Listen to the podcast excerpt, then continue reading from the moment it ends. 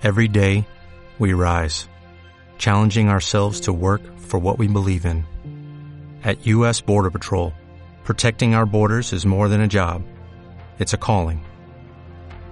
Agents answer the call, working together to keep our country and communities safe. If you're ready for a new mission, join U.S. Border Patrol and go beyond. Learn more at cbp.gov/careers.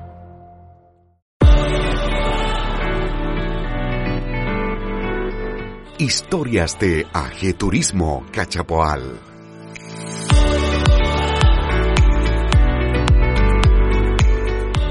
Don Jorge, está perfecto. Lo escuchamos, qué bien. Ya, qué bueno.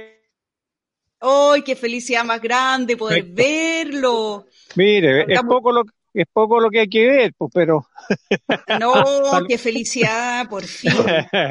un gusto, un gusto de, de saludarlos, pues. Qué alegría Igual- más grande. Para nosotros también. Ve que los segundos intentos funcio- funcionan, ¿ah? La otra Sí, vez pues. nos complicamos, pero ahora estamos bien, qué bueno. No. Bueno, aquí No está Enrique primera. Brown. No hay primera sin Ya, segunda. Hola, Jorge, buenas. Sí, ¿cómo ha hola, don Enrique, ¿cómo está?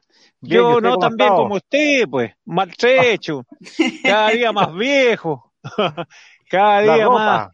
La ropa. No, se envejece junto la ropa con uno. No, no, no, no, no. Sí, sí. Bueno, ahí ¿El problema? ¿Sí? ¿Sí? Mire, los amigos ya empiezan a saludarle, don Jorge, don su tocayo Jorge Riveros Aguilera, hola Ya. amigos. Y además, grande don Jorge. Así que nuestro amigo No, sí. Jorge de Franjos, ahí Ya. atento. Un metro setenta y cinco nomás. no tan grande. Oiga, qué bueno verlo. ¿Cómo, cómo ha estado don Jorge? bien, Eh, no. Eh, bien, contento, feliz. Ha sido, dentro de todo, la pandemia ha sido buena conmigo, me ha tratado bien. Eh, me llegó una nieta hace poquitos días, 15 días. Feliz Qué con ella, una niña. Felicitaciones. Muchas gracias, una chancletita muy linda. Y tengo otro nieto de dos años. Me, me tienen tonto. Bueno, se pone viejo, ¿no? Y se pone leso con los nietos. Pero muy bien, qué bueno. O sea, ha sido eh, productivo, fructífero este, Sí, esta sí, pandemia. Sí, bueno, si no, no hay mal que por bien no venga, pues. Así dice Así refrán. Así es, hay, que- hay que tomárselo con sabiduría, don Jorge. Sí, con calma. Bueno, mandamos un saludo a todos los socios y amigos de la. AG Turismo Cachapoal que se están conectando de a poquito y también la gente que no es de la G, pero también nos ven de distintos puntos. Un saludito que para presentarles también lo que es la G Turismo Cachapoal, ¿cierto, Enrique? Para que don Jorge Sí. presente también desde su perspectiva. Enrique. Bueno, Sí, para que conozcan la institución de la G Cachapual. Y antes de nada, Jorge Rivero dice, déjale, felicidades, abuelito, le ponen ahí. gracias, gracias. Gracias. Bueno, Jorge, qué mejor que usted que desde mucho tiempo que ya está en la G nos cuente qué, para, qué ha sido para usted pertenecer a esta asociación de AG Turismo Cachapoal. Eh, fuera, quitándole todo lo malo, ha sido muy buena. Es una familia, no es una asociación gremial, es una familia. Somos todos amigos, todos nos apoyamos, todos nos ayudamos. Yo creo que son pocos los movimientos o las reuniones o las asociaciones gremiales de personas que funcionen bien, que funcionen como, como funciona esta G. Hoy tenemos una presidenta de lujo, secretaria de lujo, tesorera de lujo, entonces, no, ¿qué más podemos pedir? ¿Ah? Así es, y, y sobre Yo todo en estos, en estos tiempos, don Jorge, también es importante pertenecer a un grupo de personas para poder trabajar, como dicen, colaborativamente. Fíjese que de repente, aunque no, no sea tanto el trabajo, es, es el apoyo de la palabra de- del amigo, el apretón de mano, el, el, el golpe en el hombro que te dice vas bien, estás está, está funcionando bien, estás haciendo bien las cosas.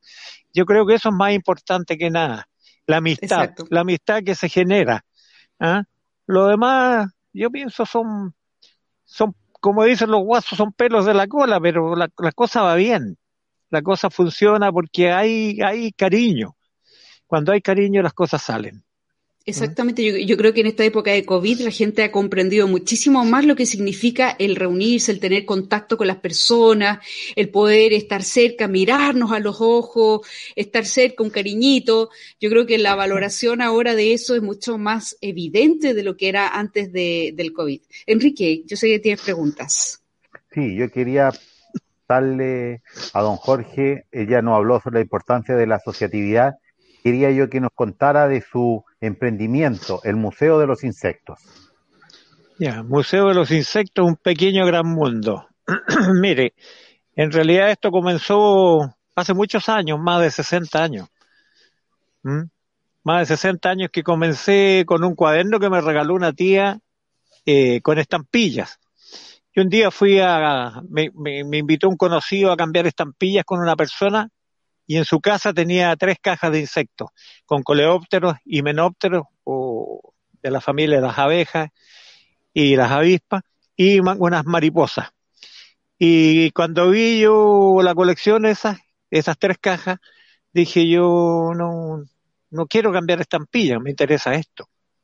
Venga para acá, me dijo la persona con que fui a cambiar estampilla y yo le enseño y era mucho mayor que yo y, así nos fuimos conociendo, empezamos a salir, mi padre tenía en esa época máquina estrelladora, así que recorríamos grandes lugares, recorríamos por Tunca, San Vicente, por todos lados, acá Coltauco, eh, por todos lados San, eh, San Francisco Mostazal, llegábamos hasta Talca trillando, y ahí aprovechamos de colectar insectos.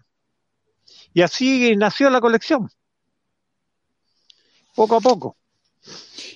O sea, eh, tiene todo un, sentido aquí, porque mire, aquí para cuando hizo la inauguración del lugar tenemos registro, fotografía, que queremos que nos vaya contando de qué se trata, porque nosotros ese día inventamos cosas, pero nos quedamos intrigados con los nombres y de dónde llegaron esas esos eh, insectos y animalitos tan espectaculares.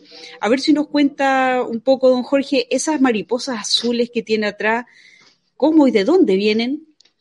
Bueno, esas viven en la, en la, en la selva peruana, brasileña, ecuatoriana, eh, en, en, todos esos lugares, Colombia, Venezuela, es una gran extensión, Brasil, toda esa zona, viven todas esas mariposas.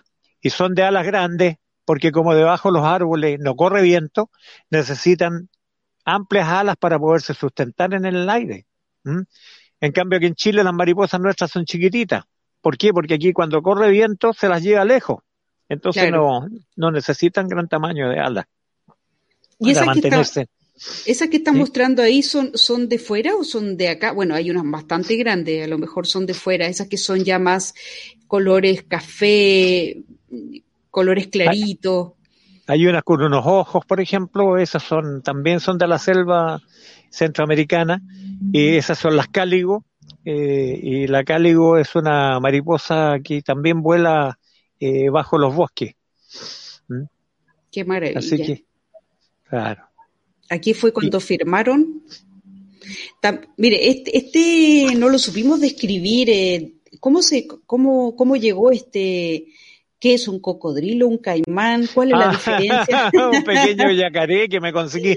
Había un, un, amigo que tenía ese pequeño yacaré embalsamado y me lo ofreció porque eh, intentamos una vez tener un museo en Rancagua y, y, en realidad nos ofreció el alcalde en esa época, Valenzuela Bantrec, nos ofreció este mundo y el otro que nos iba a apoyar, nos iba a ayudar y al final no nos ayudaron en nada, no nos apoyaron en nada. Tratamos de hablar con el con el eh, CRM Educación de acá de la sexta región, si acaso no, nos podía conseguir una exención de IVA. Y no, no nos consiguió nada, ni siquiera fue a la inauguración del museo ni nada. Pues. No les interesó en cambio ahora yo he hecho las cosas solo y me conseguí en media hora, me dieron una exención de IVA. Así que me falta timbrar las boletas para poder abrir y, esperar que podamos abrir. Sí, en, eso estamos todos atentos a que se reactive el, turismo, que hay muchas, muchas familias detrás y, mucha economía estancada con el tema de no poder abrir. Mira, aquí está todo, casi todo, Perdón, sí, Enrique. Pero, yo le podría decir a don Jorge que Santa Cruz, que están en fase 2, a contar de mañana abre el museo. Ya. Así que en fase 2 pueden abrir los museos. Claro, eh, yo estoy apurando eh, las cosas porque me faltan algunos detalles. Eh, para presentar de aquí, yo creo que quiero esperar de aquí a fines de mes, a ver si los primeros días de noviembre podría abrir el museo. Esa es la idea, la intención. Esperemos que, resulte. Hay que ponerle empeño nomás y porfía, eh, don Jorge. Este mundo es de los porfiados también. Sí, no, sí, llevo hartos años en esta historia, así que. Ya eh, sabe lo que es. ¿qué, me dice a mí? son años de pedaleo. Es cierto, pero mire, usted el que dijo un tema muy bonito que más que una asociación es una familia, ¿ve? Ahí hay una foto de familia con la mayor parte de las socias, que en su mayoría son socias y socios de la G Turismo Cachapoal, que fueron a, su inauguración, todas ilusionadas también de que eh, saque adelante el museo, que va a ser un punto atractivo muy importante para la zona, para el valle y Coltauco. O sea, imagínense, espectacular. Ahí también hay fotos de ese momento que ahí está nuestra secretaria Adrianita, que la tendremos mañana, que vamos pues. a cerrar el programa. Bueno, esto es como la parte más social, ¿no? del evento. Aquí hay una, esta no la supe decir cómo se llama, esta con dientecitos que está aquí abajo, que sería, Enrique, una, como una especie de... Es como estas que salen de las aguas como nutrias, ¿o no? Ah, es un quique. Hay un, quique, puede ser. Puede ser un quique, sí, el quique. Mm. Sí. El quique es un... Eh, es un... Eh, ¿Cómo se llama? Es una especie que, como las nutrias, ¿sí? Eh, es muy voraz. Sí, por los dientes se le ve. Sí, es peligroso, sí, es voraz. Por las gallinas parece que es. Sí, no, y si usted le lo, lo trata de, de, atajar en algún lado, yo aquí en, en Parral de Purena he encontrado yo, y, y, y, atacan cuando usted lo, los trata de presionar, eh, de atajarlos, tratar de pillarlos, se, se, atacan, son bravos. No, y con esos dientes se ven eh, depredadores, o sea, que cortan ahí profundamente. Enrique, tengo un saludo ahí. Sí, Jorge Riveros dice, de los porfiados es el mundo de los emprendedores. Así que Jorge, diga don. no, yo soy, al menos tengo lo porfiado. Eso está muy bien. Claro. Eso está muy bien. Mire, esta, estas mariposas llaman mucho la atención porque parecen como hojitas. O sea, de hecho, usted puso ah. una hoja ahí y se confunden un poco. Qué, qué bonita especie. Una hoja de, palto. Esas son de, de Formosa. Son, eh, esa es la Canina Inachus. Es que hay varias, hay, hay una china, Canina Inachus chilensis, Canina Inachus formosana, eh, hay en distintas partes. En África también hay algunas calinas. Son de la familia de los ninfalios y, y como le digo, esas van volando y cuando las persiguen los depredadores se paran en una rama y desaparecen. Se clase camuflan, qué bonito, ¿eh? qué maravillosa la naturaleza, tan, tan inteligente. Estas son hermosas también, ¿eh? Wow. Bueno, esa es la idea, la idea es entregarle a la gente algo que vean para que aprendan a querer la naturaleza, a amar la tierra. Eh, si seguimos con esta locura de destruir todo, de cortar árboles, de, eliminar todo lo que pillamos, vamos a terminar con todo. Mire, ahora hay una flota frente al, aquí a la zona central, viene llegando, creo, o está entrando por Arica, una flota de algo de 600, 700 barcos chinos que vienen a depredar el mar en forma irracional. Ah, sí, ¿Mm? no sabía. Eh. Sí, pues hay una flota china que está fuera de las 200 millas, pero en cuanto se descuidan se meten a, a, lo que corresponde a, Chile y, le depredan las 200 millas. Sí, por lo que pasaba en los mares también de con frontera con Europa, que eran los famosos piratas, ¿no? Que, que, pasaban las fronteras de legales y, y, se llevaban parte de la pesca, inclusive a especies que estaban protegidas, como por ejemplo eh, no sé, algún tipo de ballenas o, y nosotros que tenemos aquí ballenas, que tenemos un montón de flora, eh, fauna marina que, que, hay que proteger. Bueno, y, y que hay que estar ahí al, al loro nomás. Pues. Sí, pues hay que estar a, la guaite, como dicen los guasos. A la guaite, sí. Claro. Porque fíjese que los japoneses mismos, los japoneses eh, se matan ballenas indiscriminadamente. ¿Para qué? Para alimento para perros. Claro, Es, que es, una cultura eh, compleja los chinos para nosotros porque no, no estamos acostumbrados al, a la mentalidad asiática. Nosotros más acostumbrados a la mentalidad occidental y ahí es un tema que vamos a ver qué va a pasar con todas estas potencias. Es un tema ahí, Jorge. Somos todos depredadores, yo pienso. Eh, en todas partes, de una manera u otra, se depreda. Aquí se incendian los bosques, ¿para qué? Eh, hay, hay incongruencias muy grandes, por ejemplo, el sal eh, tratan de proteger la flora y la fauna y todo. Eh, por ejemplo, los entomólogos no podemos colectar insectos, digamos, los más bonitos que hay en Chile, como es la, eh, la madre de la culebra, que se llama aquí, que es la cantinodera cumiji, el ciervo volante, o chatronato, granti, eh, que son unos con unas pinzas largas, que son emblemáticos de Chile. Y hay mucho en el sur, uno después del mes de febrero, a fines de febrero, los primeros días de marzo, uno encuentra por miles muertos en el suelo, pero no los puede intercambiar para afuera, no puede, si los recoge, eh, lo pueden multar porque los tienen protegidos y, y, viven un mes. ¿ah? En cambio, queman un bosque y eliminan cuántas especímenes, cuántas especies de, de, insectos mueren en la quema de un bosque, o cuando se fumiga un campo mm. ¿ah? con insecticida, ¿cuántos miles de insectos se matan? ¿Mm? Cierto, nadie, nunca nadie habla de eso, don Jorge. O sea, esto es un. Porque no les conviene. Es un tema que está calladito.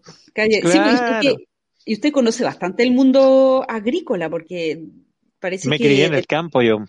Exacto, y aparte usted sabe el tejimaneje ahí de la, de la situación. Enrique, ¿tú querías preguntar? Sí, yo le quería preguntar a don Jorge para eh, la experiencia que él había tenido con gente del extranjero que nos contaban en unas reuniones de la G que, lo, que venían a, para buscar, eh, a, cazar, a buscar insectos a Chile. Sí, hace poco ahora, bueno, eh, una de las cosas que me llamó mucho la atención, yo vi la película El efecto mariposa. no sé si la vieron ustedes. No la hemos visto. No la, hemos eh, la, película El efecto mariposa, de acuerdo a lo que uno, de lo, del, del, camino que uno tome, es las, eh, eh, son los resultados que aquí llega. Entonces, un día, una vez fuimos a, a Coyhaique, porque yo tengo mi hija mayor en Coyhaique, íbamos por allá, y a mi mujer se le ocurrió en esa época, cuando era felizmente casado yo, eh, se le ocurrió que nos fuéramos por Chiloé. Ya, pues nos fuimos por Chiloé. Y, y de vuelta ya, yo estuve colectando un poco allá, y de vuelta cuando íbamos a tomar el, el, transbordador ya para, para irnos a Coyhaique, eh, veo una persona que está colectando a la orilla un estero. Y me bajé yo a conversar con él. Y mi mujer lo primero que me reclamó, ya, primer viejo que veis con una cuestión de esas redes famosas, ya te bajáis corriendo. Mira, le dije yo, abrí la billetera, saqué 10 mil pesos y le dije, toma. El primer bus que pase, tómalo y te vais para Coyhaique. Porque yo no, me voy a echar a perder mis, mis días de colecta. Se quedó calladita, hasta ahí, ya, se mancita. Y ahí conversé y era un norteamericano un señor que se llamaba, se llama West Bicha. No tenía idea quién era yo, pero él andaba colectando insectos. Y nos dimos los correos, yo no entendía inglés, no entendía español, pero nos dimos los correos. Y llego a Coyhaique y veo un correo y dice, oh, qué felicidad conocer primero entomólogo en Chile. Y yo en realidad no soy un entomólogo, a mí la doctora Grete Monti me dijo que yo era un naturalista solamente. Pero bueno, eh, nos empezamos a intercambiar insectos con este señor Bicha y un día me manda una foto de Vietnam. Andaba colectando insectos él en Vietnam. Y bajo un árbol, pero gigante, enorme, si se ve un punto, él al lado del gigante, el tremendo árbol que había. Entonces, al poco tiempo después de eso, me llega una carta y me dice otra persona, mire, me llamo eh, Mark, Malcolm Stark y soy, yo hago turismo entomológico en África, en Ghana, mm. en Vietnam, en Camerún, en distintos lugares. Yo soy canadiense, me dice, y me gustaría contratarlo para que me lleve a la Concagua a colectar unos satíridos plateados que hay ahí. Entonces yo le mandé un correo y le expliqué que los satíridos plateados se encontraban en casi todo Chile, en la cordillera, y yo tenía un lugar que los, los satíridos entraban a la carpa. Porque a mí una vez encontré dos volando, dos mariposas plateadas en el interior de la carpa. Por eso se lo comenté. Entonces, no me creyó. Me escribió como, como dos o tres años, me estuvo escribiendo. Hasta que un día ya me cansó el gringo y le dijo a un primo mío que andaba paseando por acá, que estaba viviendo en Calgary, en, en Canadá. Le dije, oye, ¿por qué no le escribí a este gringo? Le dije yo que eh, no me quiere creer lo que le digo. Que aquí en San Fernando, al interior de la cordillera, en Alto Huemul, las mariposas plateadas hay por cantidad de lo que él quiere. Y él se lo escribió en inglés y le dijo, mira, yo viví en Calgary, esto, esto, otra, le contó la película, y si mi primo te dice eso es porque así. Ya, pues. Al final el gringo vino solo. Lo fuimos a buscar al aeropuerto, lo llevamos a las termas de Cauquienes para que se diera un baño termal, tomamos once, después mi primo preparó una buena cena, porque mi primo le pega mucho a la cocina, y de ahí empezamos a, conversar y todo, y al otro día a las seis de la mañana nos fuimos a Huemul a colectar mariposas plateadas. Íbamos subiendo una parte y le digo yo, en esta zona andan, pero poquitas, más adentro andan más. Pero mira, toma, aquí hay una red, mira, ya viene una volando y se la mostré. Cuando llegó la mariposa cerca de él con la suerte que le tira la red y la pilla, po. Y se queda mirándola en la red con los ojos, pero parecían melones los ojos, no eran ojos, eran, eran melones.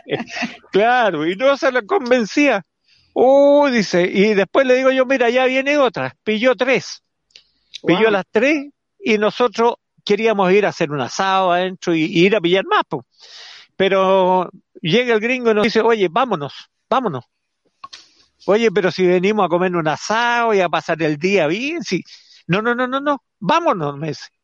Pero ¿qué te habíamos hecho? Le dice mi primo en inglés, le explica, ¿qué te hemos hecho? No, ¿y por qué estás enojado? Estoy enojado no con ustedes, estoy enojado conmigo. Pero ¿cómo va a estar enojado contigo? le dice mi primo. Eso no te lo entiendo. Es que yo soy muy tonto, le dice. Este hombre me dijo esto hace tres años y no le creí. Y este mm. hombre me dijo esto mismo y no le creí. Es lo más, lo más creíble que he visto este hombre. Este hombre lo que me dijo está aquí y ya lo comprobé con ser mariposa, le dijo. Así que vámonos porque hay cinco personas esperando por venir a colectar mariposas plateadas. Y llegaron cinco norteamericanos y ya han venido como cuatro o cinco veces y este año anduvimos en la carretera austral, anduvimos en Alto Huemul, anduvimos en el norte hasta, hasta La Serena, recorrimos buscando insectos. Así que en eso, en eso me llevamos, me entretengo con ellos, he hecho buenos amigos, me han regalado, ese, ese amigo Mac Stark, eh, me regaló mil mariposas de África. Y me han pasado hartas historias en realidad y he conocido mucha gente con esto. Claro, me imagino, aparte que son gustos muy específicos y muy, mucha lealtad, digamos, de, las personas que coleccionan, que les gusta el tema de entomología, ¿eh? que esa palabra entomología, para los que no sabíamos.